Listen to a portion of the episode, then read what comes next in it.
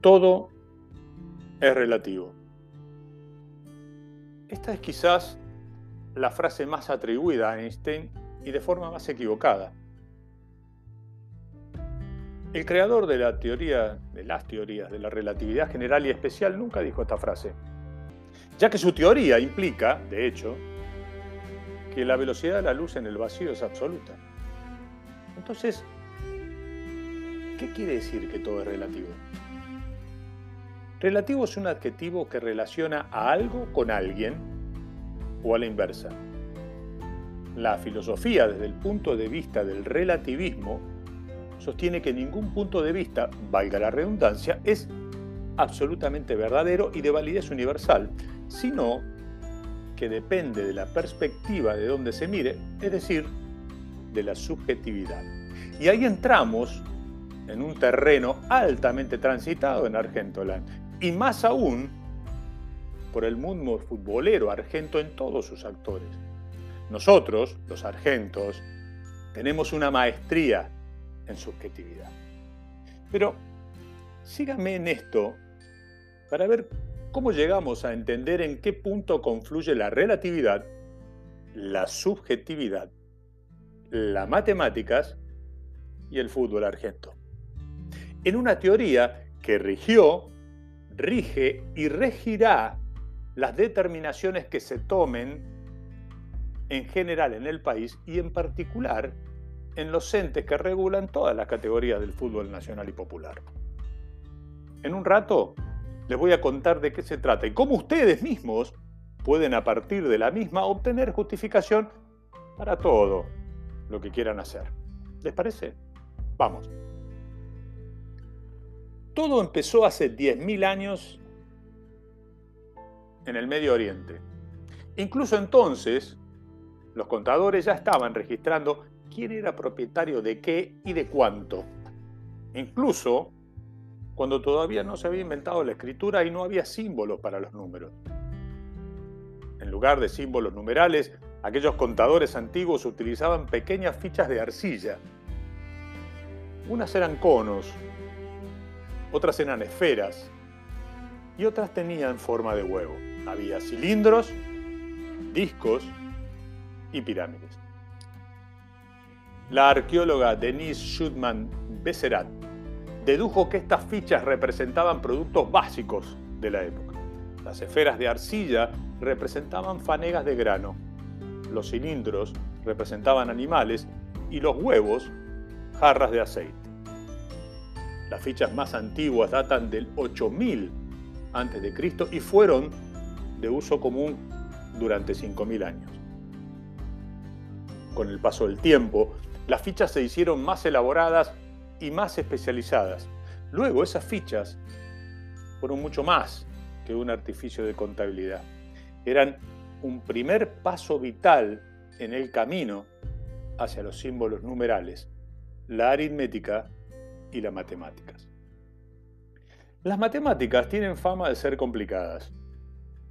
Sin embargo, este campo del conocimiento ha hecho contribuciones muy importantes para el progreso de la humanidad. Desde los principios de Arquímedes, de Euclides, considerado el padre de la geometría, Pierre de Fermat, abogado de profesión, este francés que vivió entre los años 1601 y 1665, es considerado el fundador moderno de la teoría de números, una rama de las matemáticas que estudia las propiedades de las cifras numéricas, quien colaboró con otros dos grandes pensadores de la época, Descartes y Pascal, con quienes desarrolló la teoría de la probabilidad sobre fenómenos aleatorios que no pueden ser determinados. Y así, llegando hasta los estudios de Sophie Germain, Wayne Noter, las matemáticas, ciencia exacta que rigió nuestras vidas en todos los aspectos posibles. Hasta el fin de semana pasado, donde los sargentos futboleros destrozamos la matemática y respondamos todo, creando esta teoría que les voy a comentar y que a partir de hoy se aplicará en todas las decisiones dirigenciales a tomar en función de lo que se pudo ver. Señores, estamos en presencia de algo que les va a cambiar la vida. ¿No me creen? El gobierno anunció el jueves 30 de septiembre oficialmente con bombos y platillos, ya un clásico para el relato hecho gobierno que tenemos, el regreso del fútbol con público. A partir del 1 de octubre, con un aforo máximo del 50%. 50% cifra que según las leyes de la matemática que les acabo de comentar, este 50% es la mitad del total, es decir, 50 de cada 100. Y también dijo que teníamos la obligación para los mayores de 18 años de tener al menos una dosis de cualquier vacuna contra el coronavirus. Resolución que abarca a todas las categorías del ascenso y del torneo federal. Y que en teoría se trabajó con los clubes y con la Asociación del Fútbol Argentino, que son los responsables de hacer los controles. Los controles de acceso al público. Ponele. Y es acá donde nosotros, Argentos Unidos por un fútbol que nos acomode, metemos todo lo que les vengo comentando, la relatividad, la subjetividad, las matemáticas, el decreto del gobierno nacional, en una licuadora y damos luz a la teoría de los cinco dedos oscilantes.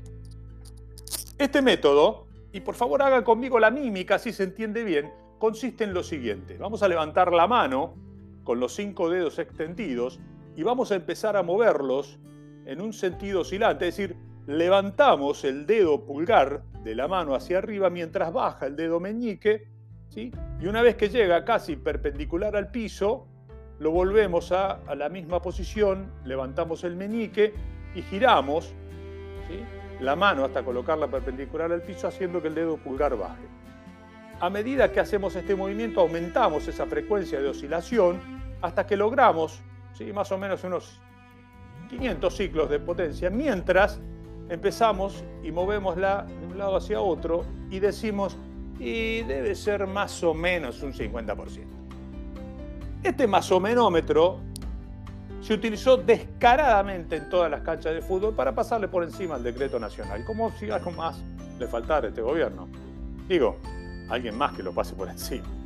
Y por desgracia, va a seguir cada vez más utilizado y para peor ya que con esto se justificarán todo lo que se haga en este sentido y a partir de ahora. Mis estimados, ya no va a haber vuelta atrás.